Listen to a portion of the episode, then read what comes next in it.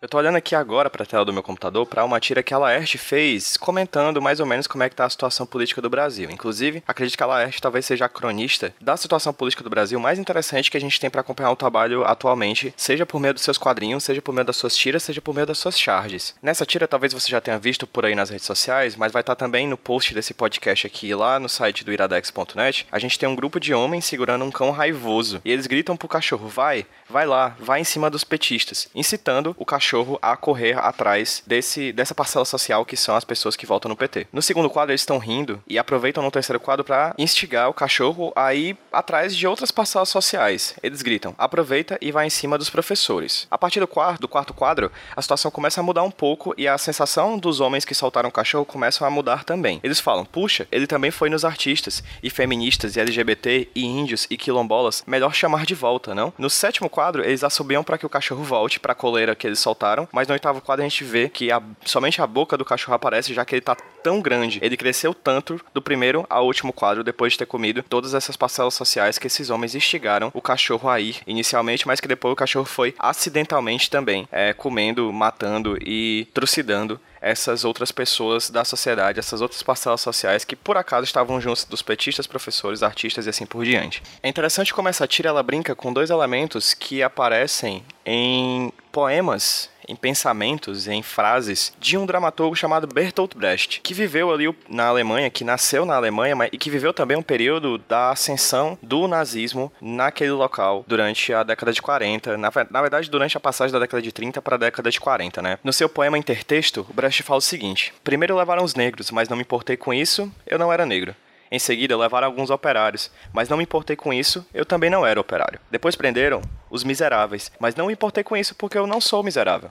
Depois agarraram uns desempregados, mas como tenho meu emprego também não me importei. Agora estão me levando, mas já é tarde. Como eu não me importei com ninguém, ninguém se importa comigo. Bem, eu acredito que sou daquelas pessoas que o que eu produzo já fala pela a minha opinião, sabe? Eu não consigo não me posicionar. O HQ Sem Roteiro Podcast, esse podcast que vocês ouvem semanalmente toda segunda-feira aqui no feed, discutindo e pensando e trazendo discussões interessantes sobre quadrinhos, sobre as mais diversas óticas diferentes, é feito por mim, é pensado por mim, é produzido por mim, tudo sou eu que faço. Tudo sou eu, PJ, que faço. Então, não tem como eu não me posicionar diante disso e, consequentemente, não tem como o HQ esse roteiro não se tornar uma via do que eu pense, do que eu sinto e de algumas opiniões que eu tenho em relação aos quadrinhos e, consequentemente, aos quadrinhos e o mundo, já que os quadrinhos também fazem parte desse grande mercado, desse grande ambiente de trocas de ideias, como, por exemplo, eu acabei de falar sobre a tira da Laerte. E vou falar um pouco mais sobre algumas outras obras aqui nesse papo de hoje, nesse papo rápido, nesse pequeno ensaio, talvez, né? Nesse pequeno pensamento sobre essas questões relacionadas à arte e ao fascismo. Assim como o programete que eu fiz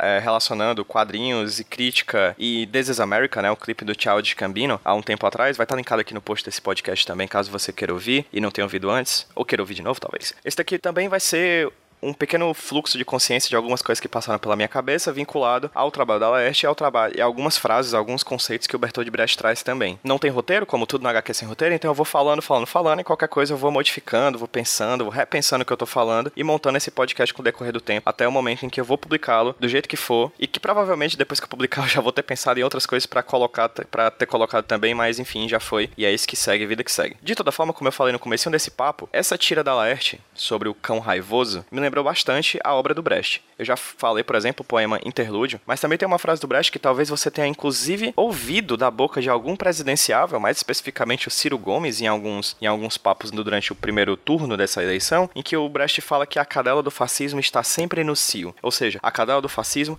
está sempre pronta, o fascismo está sempre pronto para retornar, para voltar à tona. Ele realmente nunca será silenciado. E por que, que ele nunca será silenciado? Eu acho que talvez pensar a tira que a Laerte, pensar a tira que a Laerte fez e pensar essa frase do Brecht seja uma chave de interpretação interessante para a gente conhecer, entender, procurar entender, não aceitar de forma alguma. Aceitar não é a palavra, mas tentar entender para combater essa grande força neofascista que está ao redor do mundo, como o próprio Roger Waters apontou nos shows que ele está fazendo aqui no Brasil. E a coisa que se vincula à imagem, personagem que está presente tanto na frase da cadela no cio do, do Brecht, quanto na tira da Laerte, é o cão a figura do cachorro. E eu acho que ela é central, simbolicamente, para a gente entender por que, o fascismo é tão forte. Ambas as figuras do cão, da cadela e do cachorro que são colocados em questão aqui nessas duas pequenas obras, né, na tira e na, na quote, na frase do Brecht, são de cachorros que estão vinculados à ideia da irracionalidade, né? Tanto o cachorro raivoso, né? E aí raivoso você pode colocar tanto quanto um adjetivo sentimental ou quanto a própria ideia da, da, da doença, raiva, né? Que, que torna o animal extremamente irracional, profundamente vinculado a seus instintos mais primitivos de violência e de atacar as pessoas. A gente tem essa figura do cão raivoso de um lado e do outro a cadela no cio do outro, que também é legada pelos seus instintos, né? Também é levada pelos seus instintos. Então a gente tem essas duas figuras que no final das contas são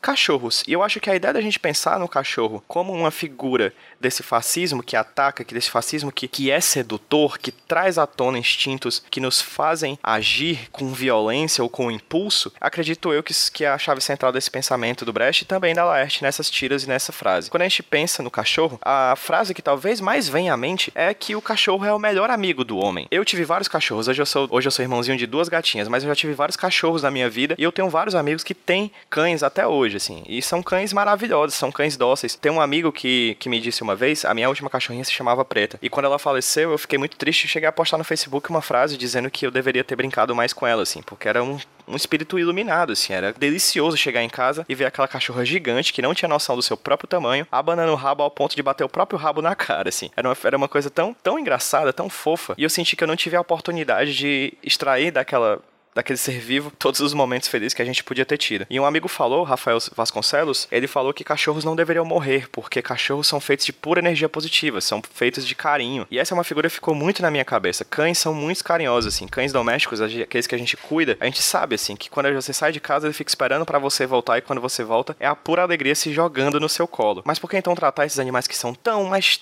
tão familiares como essas figuras que representam uma coisa tão nojenta e reprovável quanto a ideia de fascismo. Eu acho que a própria ideia da familiaridade já faz esse link perfeitamente, assim. A ideia de que, de certa forma, o embrião do fascismo, o embrião desse serviço autoritário, o embrião do interesse em se ter governos autoritários que mandam na gente, que organizam a gente, que não nos deixam lugar para sermos quem nós somos, tal como na figura, na tira da Laerte, é bastante sedutor. A ideia da ordem, é bastante sedutor e dessa raiva que vai eliminar o que é desordem, coisa que elimina a própria ideia da diferença como um, elemento instigador da própria evolução social, assim, da, da, da modificação da sociedade para uma sociedade melhor. É na diferença que está o progresso. Não um progresso de argamassas e de concreto, mas um progresso humano mesmo, assim. A partir das diferenças que a gente pensa uma sociedade, inclusive, mais igualitária. Diante disso, a coisa que nós podemos fazer para impedir que esse fascismo seja solto e que as diferenças sejam eliminadas para que a gente possa viver,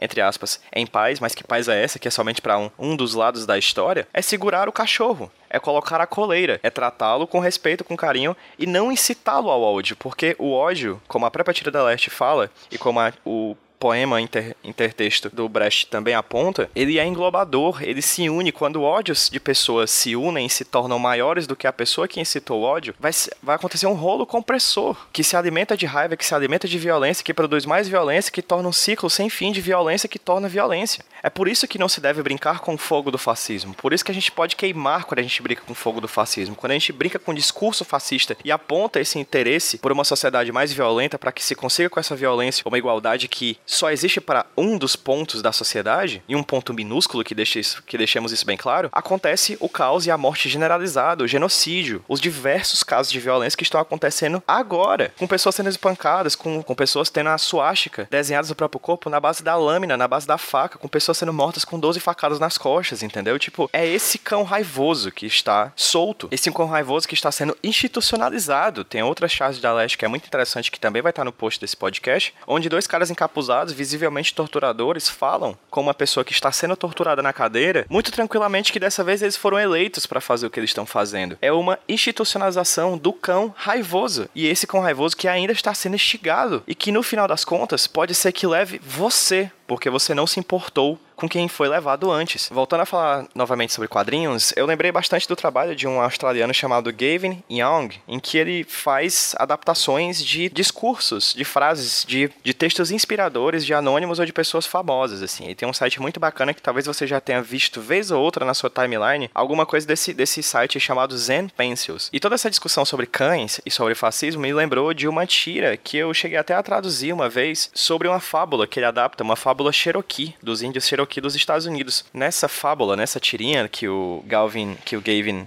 adapta, ele fala, ele traz um, uma figura de um pajé, de um líder de tribo, falando com uma pequena criança, com uma pequena menina da tribo, em que ele fala que uma luta está acontecendo dentro de mim. É uma luta terrível entre dois lobos. Um é mau, ele, ele é raiva, ele é inveja, mágoa, lamento, cobiça, arrogância, tem pena de si próprio, ressentimentos, mentiras, culpa e superioridades, e ego. E o outro é bom, ele é prazer, paz, amor, esperança, serenidade, humildade, gentileza, benevolência, empatia, generosidade, confiança, compaixão e fé. A mesma luta está acontecendo dentro de você e dentro de todas as pessoas também. Dito isso, o pajé se retira de cena e a menina chega para ele e pergunta: "Qual dos lobos vai ganhar?" E o pajé responde: "Aquele que você alimentar." Apesar de o caráter um pouco maniqueísta, né, do bem contra o mal, acredito que essa fábula serve também para a gente compreender como, de certa forma, é dentro de nós que essa figura canina, seja o lobo, seja o cão, interage conosco. Então talvez seja por isso que a força do fascismo é tão grande, porque, de certa forma, ela vive potencialmente dentro de cada um de nós e só resta a nós segurarmos pela coleira e não alimentarmos esse